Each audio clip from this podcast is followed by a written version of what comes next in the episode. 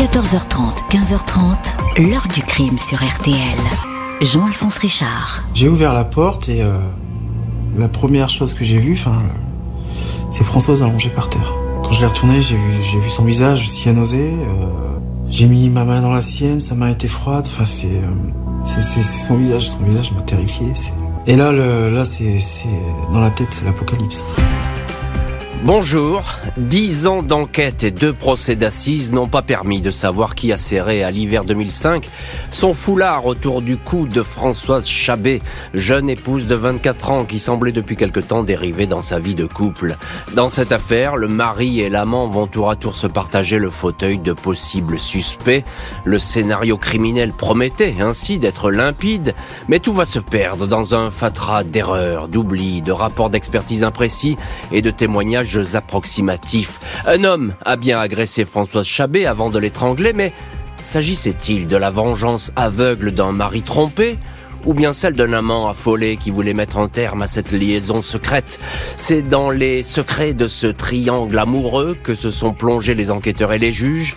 Pourquoi la lumière n'a-t-elle donc pas jailli Qui était dans la maison à l'heure exacte du crime Nous allons essayer de le savoir aujourd'hui avec nos invités, témoins et acteurs de cette affaire. 14h30, 15h30, L'heure du crime sur RTL. Dans l'heure du crime aujourd'hui, nous rouvrons le dossier Françoise Chabet.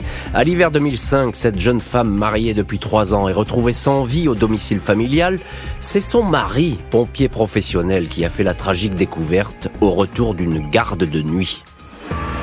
Samedi 26 février 2005, à 10h04, les pompiers sont alertés d'une femme en arrêt cardio-respiratoire, sans doute décédée, dans un pavillon au 18 rue de Lucheux à Humbercourt, un tout petit village de la Somme à une quarantaine de kilomètres au nord d'Amiens.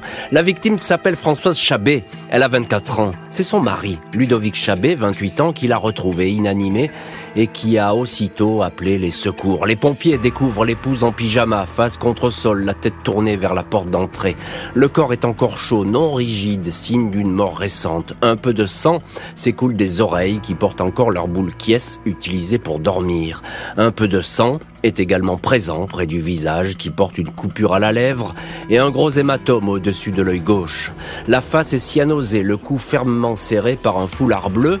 Le pompier doit utiliser ses deux mains pour libérer un nœud plat particulièrement serré. Ludovic Chabet reste assis aux côtés de son épouse. Il n'assistait pas aux manœuvres de réanimation, vont indiquer les secours. Il était perturbé, tétanisé, déboussolé. Le décès est suspect, les gendarmes de la brigade de Doulins sont sur place, ils ne relèvent aucun désordre dans la maison, un cambriolage qui aurait mal tourné est exclu. Les légistes concluent à une asphyxie suite à un étranglement à l'aide d'un lien large et lâche, à savoir le foulard. Un choc est noté à l'arrière du crâne, un coup donné avant la mort. Ludovic Chabet, pompier professionnel, raconte avoir découvert le corps de sa femme alors qu'il rentrait chez lui. Après 48 heures d'astreinte à la caserne de Montreuil-sous-Bois, loin d'Humbercourt, en Seine-Saint-Denis. Il indique dans un premier temps que la porte était verrouillée. On le questionne pour savoir pourquoi lui, secouriste, aguerri, n'a pas tenté de réanimer Françoise. Il explique qu'il était tellement épouvanté par la vision de son épouse sur le sol qu'il a perdu tous ses moyens. Impossible pour lui de faire le moindre geste pour tenter une réanimation. Il indique avoir tout de suite compris qu'elle était morte. Les premiers sauveteurs estiment l'heure du décès entre 9h15 et 9h45 du matin, mais ces horaires, fil des expertises, ne vont cesser de fluctuer, de diverger. Il s'agit bien d'une scène de crime, mais peu de précautions ont été prises.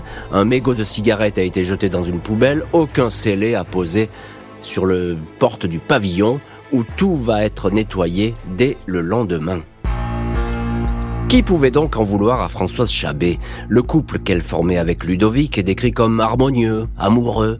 Ils se sont mariés en 2002, ont emménagé à Humbercourt en 2004, ils envisageaient d'avoir un enfant. Françoise travaillait dans une entreprise de matériel de chauffage appartenant à l'oncle de Ludovic. Présentée comme souriante, consciencieuse, la jeune femme aurait pourtant changé de comportement quelques jours avant sa mort. Elle n'était plus la même, il lui arrivait de pleurer. Maintenant, ce ne sera plus jamais comme avant, va-t-elle mystérieusement confier à un employé. L'étude de la téléphonie démontre des appels réguliers, quotidiens, entre Françoise et Stéphane. un collègue de travail, une fréquence pour le moins élevée. Stéphane est questionné. Il dit qu'il s'entendait bien avec Françoise, il était peu à peu devenu son confident. Les appels ont cessé le 2 février 2005. À partir de cette date, Françoise a commencé à aller mal. C'était près d'un mois avant le crime. Et effectivement, à cette date, euh, Françoise a commencé à déprimer. On peut penser comme ça à une liaison finalement sentimentale qui se termine à un ennui personnel. C'est cette piste que vont suivre effectivement les enquêteurs, lesquels vont se focaliser sur le mari qui va devenir le suspect numéro un, le possible auteur du crime. Mais on va voir tout ça euh, dans le chapitre suivant de l'heure du crime. Attachons-nous pour l'instant à ces premières semaines d'enquête. Tout de suite dans cette maison, eh bien c'est Ludovic Chabet qui est en première ligne puisque c'est lui qui découvre le corps. Bonjour Tony Poulain. Bonjour. Merci beaucoup d'être aujourd'hui au téléphone de l'heure du crime. Vous êtes chroniqueur judiciaire au courrier Picard. Vous connaissez parfaitement cette affaire. Qu'est-ce qu'elle nous raconte, cette scène de crime? Alors effectivement, je le dis, euh, dès qu'un proche est près euh, d'une personne qui est décédée, bah, c'est tout de suite le suspect. Mais ça, c'est un peu naturel dans une enquête. Oui, c'est pas si clair dans cette affaire. C'est d'ailleurs peut-être le péché originel de cette enquête c'est que vous savez comme moi que les pompiers euh, représentent la profession la, plus aimée des, Français et les mhm. pompiers de Paris ont constitué l'élite avec les, pompiers marins de Marseille. J'ai l'impression, euh, au terme de cette longue procédure, que, que dans un premier temps, il n'est pas venu à l'idée que Ludovic Chabet euh, puisse avoir tué sa femme. Euh, intellectuellement, ça semblait impossible, et à ses collègues pompiers et aux gendarmes de, de la brigade locale de Doulan de, de l'imaginer. Mhm. Ce qui explique les, les, les ratés de l'enquête dès les premières heures. Euh, et vous savez aussi que ce qui est raté au début ne peut pas être rattrapé par la suite dans une enquête criminelle. C'est tout à fait le, exact ce que vous dites, Tony Poulain, parce que dès qu'une affaire démarre bah, sur un pied, finalement, elle finit par, euh, par claudiquer tout au mm. long euh, des investigations. Bonjour, maître Philippe Valland. Bonjour. Merci beaucoup d'avoir accepté l'invitation de l'heure du crime et d'être aujourd'hui dans le studio de l'heure du crime. Vous êtes l'avocat de Ludovic Chabet dans cette affaire. Vous allez le suivre pendant des années.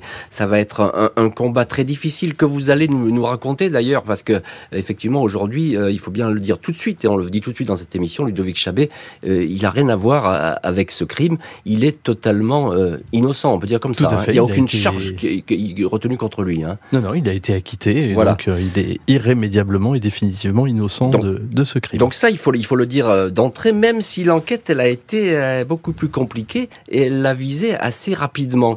Il y a quelque chose qui est étonnant, et effectivement, ça attire l'attention euh, des enquêteurs et des gendarmes et des témoins qui sont là, c'est que il est pompier, euh, Ludovic Chabet. Il adore son boulot, son boulot, c'est un très très bon pompier. Il est très bien noté. Pourquoi est-ce qu'il fait pas les gestes euh, qui sauvent? Alors c'est un c'est un très bon pompier de Paris, euh, effectivement, et euh, c'est ce que les psychiatres ensuite décriront, mais qui est parfaitement connu, je dirais, de, de eh bien des professionnels en matière de psychologie ou de psychiatrie d'urgence. Hein. manifestement, Ludovic Chabet, il a été victime de ce qu'on appelle le syndrome de de sidération, c'est-à-dire que lorsque, eh bien, euh, vous pourriez effectuer des gestes sur euh, des gens que vous ne connaissez pas, vous vous retrouvez totalement incapable de les pratiquer sur ceux qui sont vos proches et que vous aimez. Et c'est manifestement le syndrome qu'ont pu décrire les, les, premiers intervenants, parce que euh, ce il est prostré, hein, c'est ça. Il est totalement prostré euh, sur lui-même. Il est incapable de réagir de quelque manière que ce soit. Et effectivement, ensuite, les psychiatres décriront de manière tout à fait limpide la sidération qui a pu être la sienne. Alors, on exclut rapidement le suicide, on exclut le, cambriolage. C'est donc une scène de crime. Mais je l'ai dit très brièvement, et maître, parce que ça va vous, ça va beaucoup vous parler, vous, dans cette affaire, c'est que euh, il y a plein de choses qui vont pas. Il y a, y a des indices qui disparaissent, euh, etc. C'est ah, pas, très bien, pas très bien encadré cette histoire. Hein. Non, alors c'est d'abord euh, la démonstration qu'une enquête criminelle, ça doit être mené par des professionnels et par des enquêteurs parfaitement formés, habilités. C'est-à-dire confier cette enquête à la brigade de gendarmerie du coin, c'était probablement la plus mauvaise idée de l'année.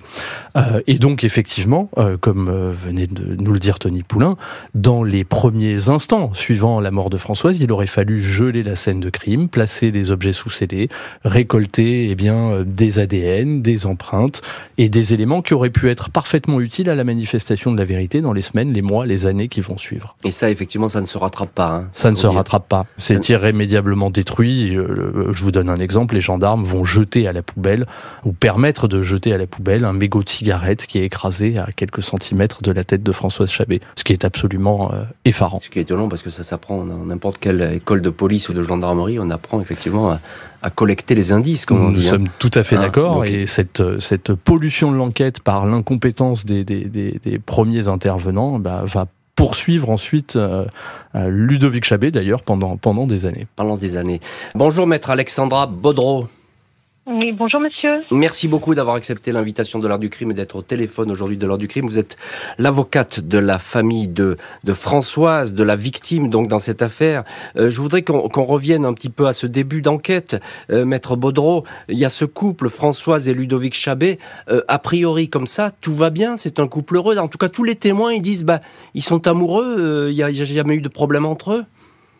Oui, en apparence, et c'est ce que effectivement euh, ils, euh, ils, renvoyaient à l'égard de, de, leur famille, de leurs proches, euh, des quelques amis qu'ils avaient effectivement. Et ensuite, on va noter cette déprime chez Françoise. Hein. Ça, ça va apparaître dans l'enquête assez rapidement. D'ailleurs, il y a des témoins qui vont dire depuis quelque temps, elle allait pas très bien. Oui, oui, à l'unanimité. tout, tout, le monde l'indique effectivement. Euh, Françoise, euh, qui était toujours si joyeuse, enjouée, euh, eh bien, était devenue triste très soudainement. Et, et, tout le monde en fait mettait ça sur le sur le compte du stress au travail, sans savoir exactement ce qui pouvait se passer dans la tête de, Françoise. Alors il y a cette liaison adultère, hein, il faut l'appeler comme ça, dans, ce couple avec effectivement Françoise. on ne le sait pas tout de suite ça. Elle s'est pas confiée là-dessus tellement. Non, non, elle ne s'est pas confiée. Elle a juste, vous l'avez évoqué, euh, elle a juste indiqué à un de ses collègues que rien ne serait plus jamais comme avant, mais on, ne, sait pas, euh, on ne sait pas euh, de quoi il s'agit effectivement. Donc, non, non, Françoise est restée très discrète sur cette question. Hmm. Tony Poulain, journaliste au Courrier Picard. au début, là, comme ça, on n'a pas de piste précise. Hein on ne sait pas tout ça, ce, cet arrière-plan qui se cache derrière ce couple. Non, non, non. D'abord, on n'a pas de, de, piste très concrète puisque bah, on peut penser à un crime de rôdeur, mais dans ce cas-là, c'est très étonnant que Ludovic Chabet ait dû ouvrir sa porte à clé. C'est presque le mystère de la, de la chambre jaune. Mmh. Euh, et puis crime de rôdeur, faut savoir qu'il y avait de la neige et qu'on voit pas de traces de pas dans la cour euh, autre que celle de Ludovic qui est rentré chez lui. Mmh. Donc, euh, donc voilà. Si, si, si la porte a été ouverte et qu'elle a pu être fermée, et si c'est pas Ludovic, c'est donc quelqu'un qui avait une clé. c'est aussi bête que ça. Euh, et puis, euh, et puis en effet, ce couple, on n'a pas. Enfin, il, il, il, est tellement heureux qu'il en dit ennuyeux en apparence. C'est le, le, petit couple parfait, très raisonnable. Lui, il occupe un, un, un emploi prestigieux. Euh, elle travaille. Ils sont très proches de leur famille. Euh, ils sont raisonnables au point de dire bon, on va d'abord retaper la maison avant de faire un enfant. Euh, tout, tout, ça. Ils, ils, sont, ils sont à mille lieues de, de, des enquêtes criminelles dont vous parlez tous les jours. Après un peu plus de deux mois d'enquête, le mari focalise toutes les suspicions, il va être placé en garde à vue. Lundi 2 mai 2005, Ludovic Chabet, jusqu'ici régulièrement entendu comme témoin dans le meurtre de sa femme, est placé en garde à vue par les gendarmes d'Amiens. Il est à nouveau questionné sur l'absence de gestes de réanimation prodigués sur son épouse. Il répond « Cela ne m'a même pas traversé l'esprit. Je savais qu'il était trop tard. » Sur les traces de coups, sur le front, la nuque et au-dessus de l'œil gauche de Françoise, il explique avoir retourné le corps brutalement, la face contre le sol, car il ne supportait pas de voir ce visage. Au fil des heures, il change de version il évoque un jeu, un choc malencontreux avec ses deux poings sur le visage de l'épouse. Celle-ci aurait lourdement chuté sur le sol. Ludovic, qui pratique la boxe, jure qu'il ne l'a pas frappé. Un scénario qui ne cadre pas du tout avec les constatations médicales, une strangulation. Les enquêteurs doutent sur ces changements de version. Il considère qu'à minima, le suspect est l'auteur d'un homicide involontaire. Après 42 heures de garde à vue, Ludovic Chabet est mis en examen pour meurtre et écroué. Il va rapidement faire savoir qu'il a dit n'importe quoi sous la pression des gendarmes qui l'ont incité à évoquer un accident. Devant le juge, il réaffirme qu'il a découvert sa femme morte. Il ne l'a pas touchée ni brusquée. Le juge ne le croit pas et lui lance ⁇ Le coupable, c'est vous !⁇ elle n'est pas contente, Françoise. Elle vous regarde là-haut et vous devriez baisser les yeux. Si elle n'est pas contente, c'est que vous l'avez tuée et que vous ne reconnaissez pas les faits. Les enquêteurs considèrent que malgré le long trajet accompli le matin du crime, pour revenir chez lui depuis la région parisienne en plein hiver, il pouvait être présent dans le pavillon à l'heure du crime, dans un vague créneau entre 9h et 10h. Son avocat, maître Philippe Valence, s'insurge contre cette conclusion. Il démontre que pour être à la maison, Ludovic Chabet aurait dû rouler jusqu'à 168 km heure traverser 12 villages, passer devant trois radars automatiques de gendarmerie, le tout sur une route enneigée et verglacée. Mais le témoignage tardif d'une voisine de la rue de Lucheux, six mois après la mise en examen, renforme les suspicions. Cette femme dit avoir aperçu Françoise vivante à sa fenêtre à 9h le jour du crime, puis avoir vu arriver Ludovic en voiture vers 9h30. Il aurait donc eu tout le temps de tuer sa femme.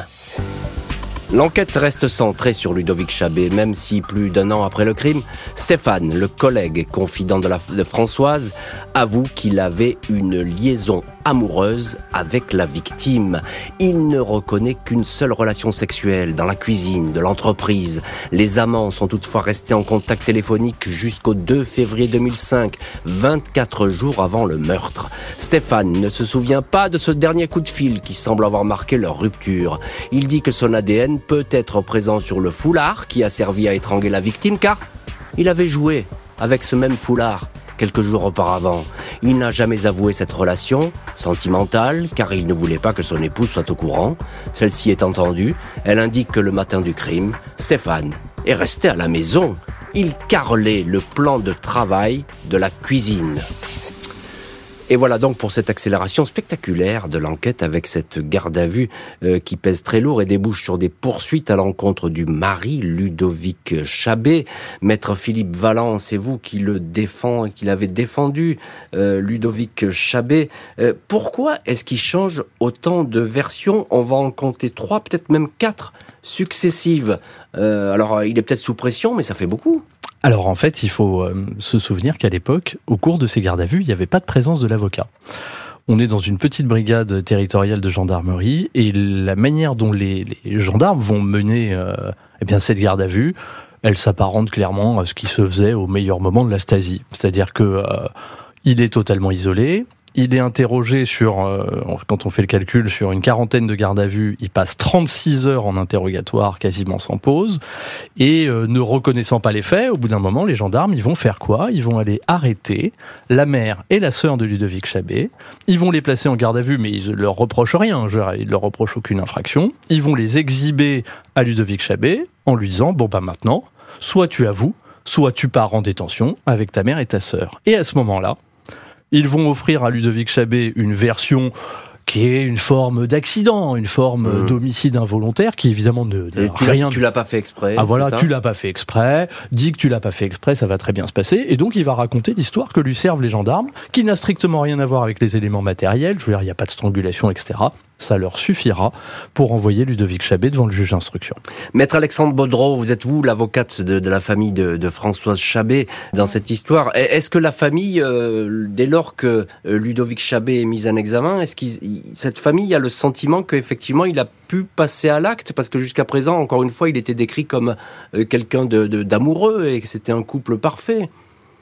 Bah, c'est surtout que c'est le choc pour la famille, parce qu'il faut savoir que la famille euh, Billon, euh, qui est euh, la famille de Françoise, mmh. a accueilli son beau-fils comme, comme leur fils. Donc ils avaient la plus grande affection pour, pour Ludovic. Donc ils ne pouvaient pas un seul instant imaginer, déjà au départ, qu'il se serait agi d'un crime. Mmh. et donc, non, imaginer que, que Ludovic soit le, soit le tueur de leur fille, ça semblait invraisemblable. Euh, mais bien évidemment, euh, lorsque Ludovic euh, avoue, indique qu'effectivement c'est lui qui aurait tué Françoise, que voulez-vous penser d'autre? Hmm. Ce n'est pas la famille qui, mène l'enquête, qui ni qui mène l'instruction. Et donc la famille, elle, elle se retrouve finalement tributaire des résultats d'une enquête et d'une instruction au fil du temps. Oui, donc elle est, elle est, un petit peu déboussolée, sous le choc, cette famille. C'est ça, on peut les voir Bah, comme bien ça. Évidemment, hein, hein bah, bien évidemment. Ils sont, ils sont, ils sont écrasés par, cette- par cette histoire. Euh, Tony Poulain, euh, journaliste, chroniqueur judiciaire au, au journal Le Courrier Picard, il y a euh, l'enquête qui continue. Il a avoué, Chabé, mais enfin l'enquête continue. Il y a des expertises qui sont menées euh, à droite, à gauche. Il y a des expertises sur le foulard. Qu'est-ce qu'elles donnent, par exemple, ces expertises? Alors sur le foulard, on trouve euh, trois ADN, celui de la victime qui portait ce foulard évidemment, euh, celui de Ludovic Chabet, et ça c'est très important pour la suite, et puis celui d'un secouriste qui évidemment a, a- a dénoué le foulard à son arrivée, ce qu'on va d'ailleurs reprocher à Ludovic Chabet de ne pas avoir fait dès son arrivée. Mhm. Euh, je, je reviens un instant sur, euh, sur cette instruction. Il faut que- parce qu'on aurait tendance à stigmatiser la gendarmerie, mais l'institution judiciaire n'est pas sortie grandie non plus de, de ce début d'enquête. Euh, faut savoir que, alors qu'un médecin légiste avait soulevé un obstacle médico-légal, qu'une trace de son strangulation avait été décelée, le substitut n'a ouvert qu'une commission rogatoire pour recherche de la cause du décès et Ah pas pour homicide. Ce qui Ah a oui, étonné ouais. tout le monde. Et ce qui nous prouve bien qu'au début, on avait du mal à imaginer, euh, à imaginer un meurtre. Et puis, il faut savoir autre chose, c'est que ce, ce juge d'instruction qu'on qu'on aura la gentillesse euh, de ne pas nommer, euh, le juge du premier procès d'assises dira, et là je le cite, je ne m'appuierai jamais sur ce qu'a pu faire dire à l'accusé ce monsieur, fort heureusement pour l'institution judiciaire en retraite. Oui, donc c'est c'est pas, oui, c'est effectivement. euh, Ça vous donne le ton. C'est bien dit, mais ça, ça donne le ton. Disons que c'est c'est fait dans la politesse. Maître Valland, vous défendez Ludovic Chabet. Il y a le témoignage de cette voisine. Oui, euh, tout qui, à fait. Qui est tardif, certes, mais Oui. il pèse lourd quand même ce témoignage. Alors, il pèse lourd, et pourtant, et dès le début, je l'aurais dit, euh, cette voisine, son témoignage, il a été nécessairement manipulé. Je veux dire, elle vient six mois plus tard, alors qu'elle est en face, hein, elle réside en face de, de, de la famille Chabet. Euh, elle nous raconte une scène qu'elle va raconter à plusieurs reprises, mais de manière différente. Elle va beaucoup évoluer. Il semblerait que les gendarmes lui ont beaucoup rendu visite, euh, l'ont beaucoup alimenté, je dirais, au soutien de l'accusation de, Ludovic Chabet. Mais juste euh, un exemple, elle décrit euh, avoir vu Françoise Chabet à sa fenêtre. Elle est à plus de 100 mètres, la voisine. Elle a l'âge qu'elle a. euh, euh, elle est diabétique. Elle porte des lunettes. Enfin, on est on est à des années-lumière du témoin oculaire sérieux qui aurait pu servir à l'accusation. Et pourtant, l'accusation va s'en servir. Mars 2006, le mari est remis en liberté après dix mois de détention, mais toujours poursuivi. Sept ans vont s'écouler avant son procès aux assises.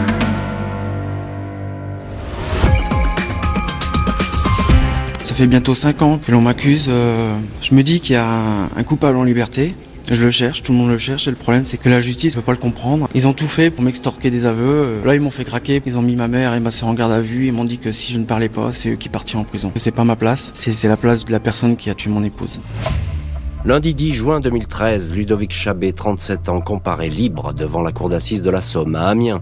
Carrure imposante, mais timide et réservé, il paraît écrasé par le feu roulant des questions. Sur le fait incompréhensible qu'il n'ait pas tenté de porter secours à Françoise, lui, le pompier professionnel, il ne peut que répéter « J'ai complètement paniqué, le monde s'est écroulé autour de moi ». Une cousine explique que personne n'a jamais pu croire qu'il soit le meurtrier de Françoise. On ne les a jamais vus se disputer, toujours souriants, toujours heureux. L'avocat de l'accusé, maître Valland, est décidé à démontrer les incohérences de l'enquête, notamment le chronométrage de son trajet depuis la région parisienne qui rendrait sa présence impossible au moment du meurtre. Même le président de la cour d'assises s'interroge sur une instruction à charge et les erreurs d'enquête, absence de scellé sur la scène de crime, analyse ADN tardive. Tout au long du procès, le cas Ludovic Chabet est disséqué, mais l'accusé lui-même peut interroger. Cela fait quatre jours que je suis là et on ne m'a pas demandé une seule fois si j'avais tué ma femme, dit-il. L'avocate générale s'insurge. Mais c'est parce qu'on connaît la réponse. Cela fait huit ans que vous dites non. La seule fois où on a eu un oui, c'est lors d'une garde à vue ubuesque dans des conditions incroyables où rien n'est exploitable. Stéphane, l'amant éphémère, n'est pas ménagé. Il témoigne, s'embrouille, ne se souvient pas de grand-chose. Après une semaine de procès, le verdict tombe. Ludovic Chabet est déclaré coupable, condamné à 12 ans de prison. En quittant la salle, il pleure. Je n'ai pas tué Françoise, je l'aimais, je suis innocent, je vous en supplie.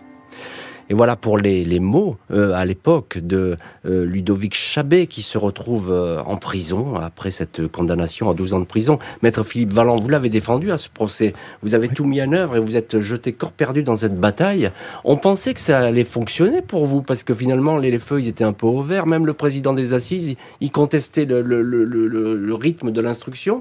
Qu'est-ce qui s'est passé? Alors le, président de la cour d'assises faisait, je pense, bonne figure, mais on est dans la même juridiction que celle où a été instruite l'affaire, on est dans la même juridiction euh, que celle des procureurs qui ont poursuivi ou qui n'ont pas fait leur travail, on est dans la même juridiction que celle des gendarmes, et euh, j'avais moi parfaitement compris que le président de la cour d'assises était tout à fait opposé à l'idée de laisser sortir Ludovic Chabet libre de cette salle.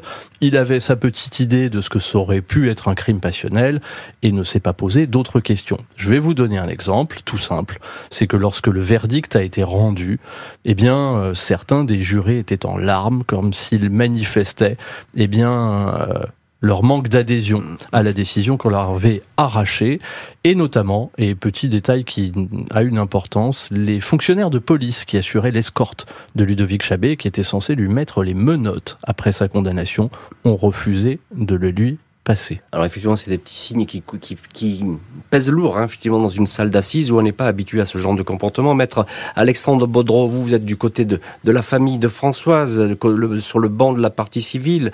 Il y a cet accusé, Ludovic Chabet. On peut pas dire qu'il s'exprime très bien. Est-ce que la famille a été surprise par ce peu d'explications qu'il a pu apporter? Il dira lui-même qu'il était totalement bloqué. Non, mais faut, faut, il y a quand même quelque chose à rappeler qui est essentiel.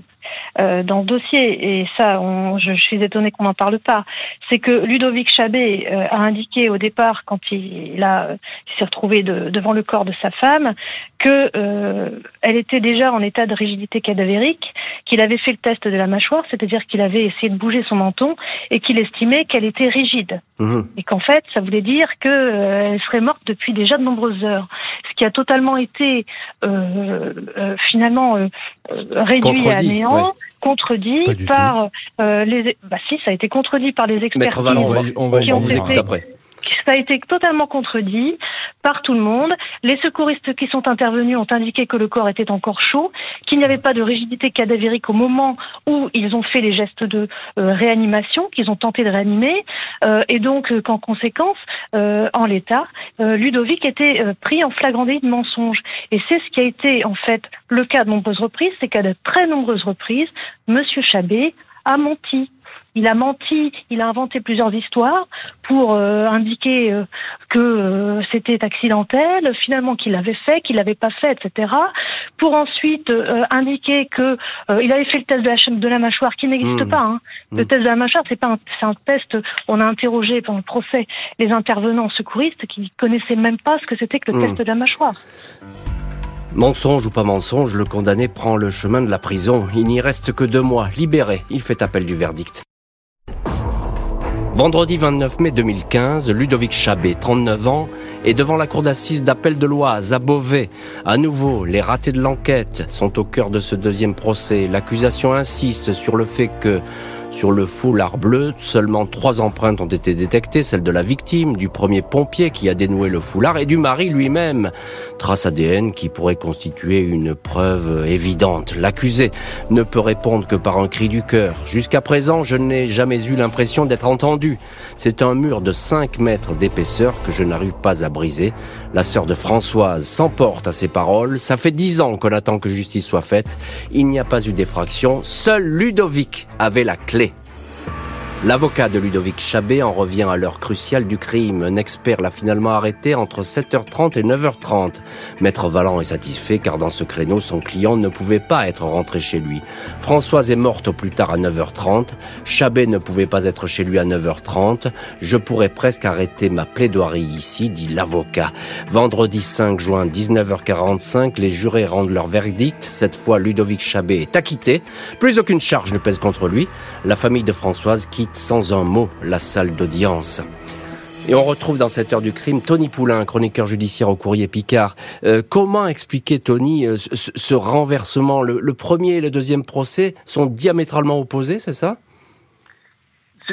Sur la, sur la forme, Ludovic Chabet s'est beaucoup mieux exprimé à Beauvais qu'à Amiens. Il a, il a été acteur de sa défense, mais, mais ce qui, ce qui s'est joué euh, clairement, c'est la, la possibilité pour Ludovic Chabet d'avoir commis le crime en étant euh, chez lui euh, à l'heure où les légistes ont déterminé que, que Françoise était morte.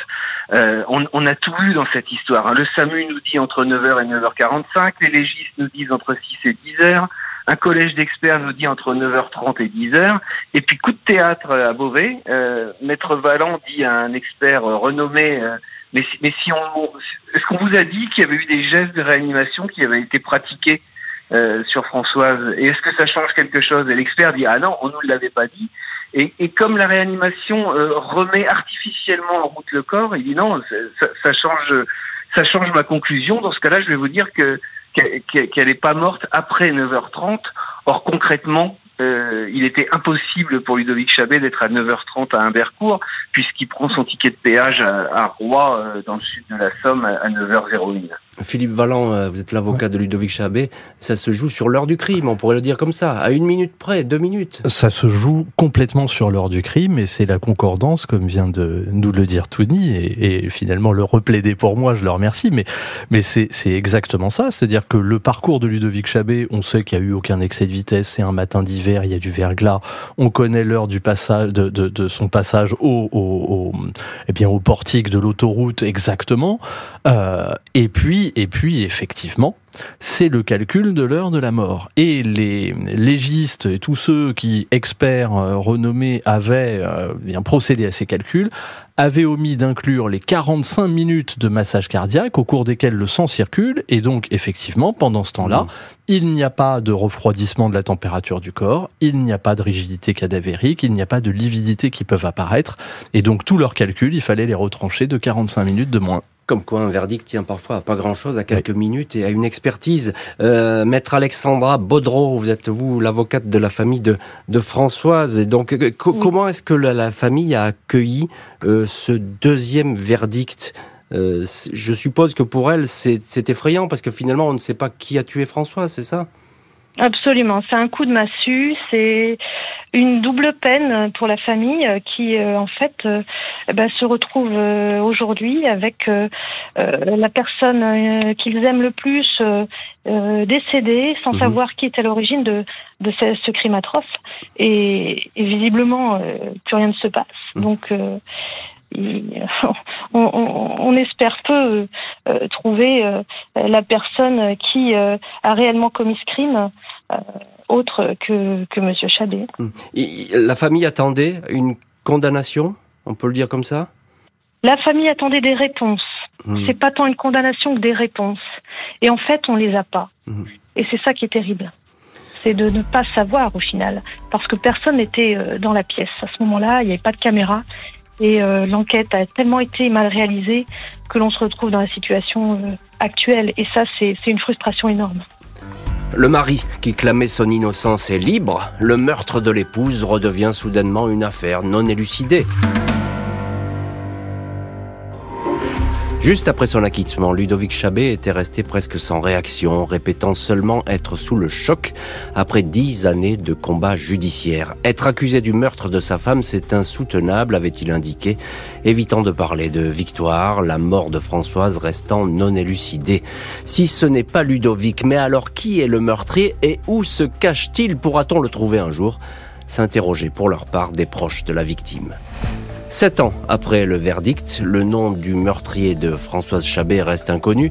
L'enquête n'a jamais pu rebondir, livrer une nouvelle piste. Aucun visage n'a pu à ce jour être mis sur l'homme qui a étranglé la jeune femme au foulard bleu.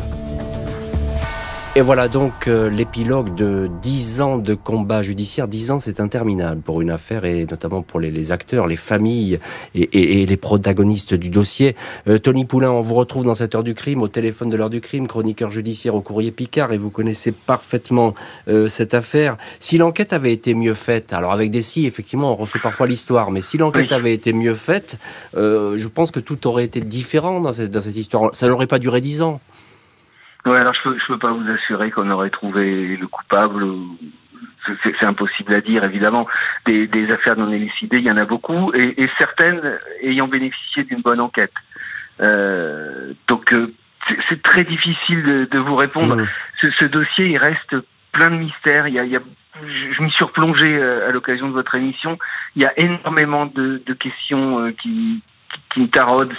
Entre autres, euh, pourquoi Ludovic Chavet aurait-il roulé si vite euh, puisque son meurtre n'était pas prémédité? Quel intérêt avait-il à rouler comme un pilote de rallye, même dans l'hypothèse qu'il soit arrivé à temps pour tuer sa femme euh, Pourquoi l'amant, spontanément, à son premier interrogatoire, alors qu'on ne connaissait pas les circonstances de la mort de Françoise, a-t-il dit très vite que pour jouer, il s'amusait à toucher au foulard, comme s'il voulait se prémunir de la présence de son ADN, qui d'ailleurs n'y était pas. Hum. Et puis moi, à titre personnel, euh, il y a une question qui me taraude depuis dix ans. Euh, Françoise dormait à l'étage, elle a été retrouvée sur le carrelage du rez-de-chaussée avec euh, des bouchons d'oreilles qu'elle utilisait pour dormir. Voyez-vous, il m'est arrivé d'en mettre euh, à cause d'un voisin bruyant. J'ai interrogé beaucoup de gens qui portent ce qu'on appelle des boules communément. Euh, tout le monde m'a dit que le premier réflexe quand on se réveille et qu'on a des, des bouchons d'oreilles, c'est, de les retirer. On traverse pas sa maison, on descend pas un escalier avec des boules. Et j'en viens, et, mais là c'est vraiment à titre purement personnel, j'en viens à douter que, que Françoise ait été tuée à l'endroit où finalement on a trouvé son corps. Ah, ça c'est important, mais effectivement c'est vous vous posez, vous posez d'excellentes questions. Euh, Maître Alexandra Baudreau, avocate de la famille de Françoise, on entend toutes ces questions qui restent en suspens. Aujourd'hui, la famille se pose toujours, peut-être des questions moins précises, mais en tout cas s'interroge toujours sur, sur, cette, sur ce décès? Moi, je n'ai plus de, de, de, contact actuellement avec la famille. Donc, à l'heure actuelle, aujourd'hui, euh, au jour d'aujourd'hui, je ne peux pas vous dire. Euh, ce qui est certain, c'est que de très nombreuses questions sont restées en suspens. En suspens. Euh, quant au fait, euh, je rebondis sur le fait que Ludovic Chabet euh, ait pu euh, rouler très vite pour rentrer chez lui. Il faut pas oublier qu'il y avait une conversation la veille avec son épouse et que visiblement, il aurait pu s'agir pour l'intéresser d'avoir avoué à son à son mari qu'elle l'aurait trompé, Mmh. ce qui aurait pu expliquer qu'il soit revenu euh, très vite une fois sa garde terminée pour avoir une explication avec son épouse. Enfin voilà, il y a beaucoup de beaucoup de scénarios possibles et malheureusement on ne sait pas lequel est le bon. Euh, et il y a beaucoup de questions qui restent qui restent en suspens aujourd'hui. Et c'est un drame pour la famille, il faut bien le dire, hein, parce Bien que les, familles sont effectivement toujours les victimes collatérales dans, dans, dans, dans ces dossiers.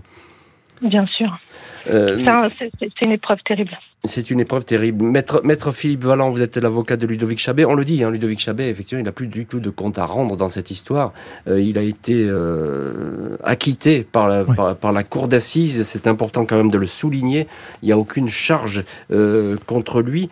Euh, qu'est- Qu'est-ce qu'il devient aujourd'hui? Il a, il, il a eu du mal à, à refaire sa vie, j'ai envie de dire, parce qu'il a, il a passé dix ans euh, avec euh, le doigt pointé sur lui comme étant le coupable.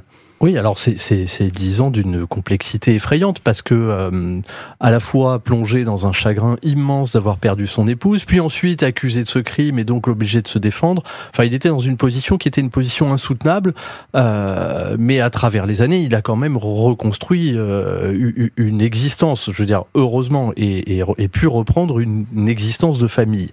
Euh, la difficulté, c'est que, euh, bah, voilà, vous l'entendez encore aujourd'hui, il est acquitté euh, par une démonstration matérielle et irréfutable de son innocence, mais vous avez encore des gens, eh bien, euh, comme mon confrère, qui imaginent qu'on pourrait encore en discuter. On peut plus en discuter, euh, et, et la décision est rendue. Mais ça fait néanmoins une, une, une difficulté, c'est-à-dire qu'aujourd'hui, vous avez, si c'est un crime, eh bien, c'est un crime qui n'est pas élucidé. Eh oui, et ce qui, est, ce qui est Et effrayant. C'est ce que dit Maître Baudreau, je Oui, pense. hein. Je pense c'est un crime qui Ouais. n'est pas élucidé. Donc, et, Ouais. et ce que dit également Tony Poulain, c'est-à-dire que il y a des questions. Il y a des questions et euh, moi, après l'acquittement de Ludovic Chabet, j'ai écrit deux fois de suite au parquet général d'Amiens pour leur demander s'ils rouvraient l'enquête, leur demander s'ils poursuivaient l'instruction. Est-ce que euh, on mettait en cause l'amant? Est-ce qu'on le poursuivait? Est-ce qu'on cherchait une autre piste qui n'avait pas été recherchée Aucune réponse à ce jour. Pas d'enquête qui a été rouverte. Pas d'enquête rouverte, c'est effrayant. On reste donc dans, avec ce point d'interrogation dans cette affaire. Merci beaucoup, maître euh, Philippe Valland, maître Alexandra Baudreau et Tony Poulain d'avoir été aujourd'hui les invités de l'heure du crime. Merci à l'équipe de l'émission, Justine Vignot, Marie Bossard à la préparation, Boris Pirédu à la réalisation. L'heure du crime, présenté par Jean-Alphonse Richard sur RTL.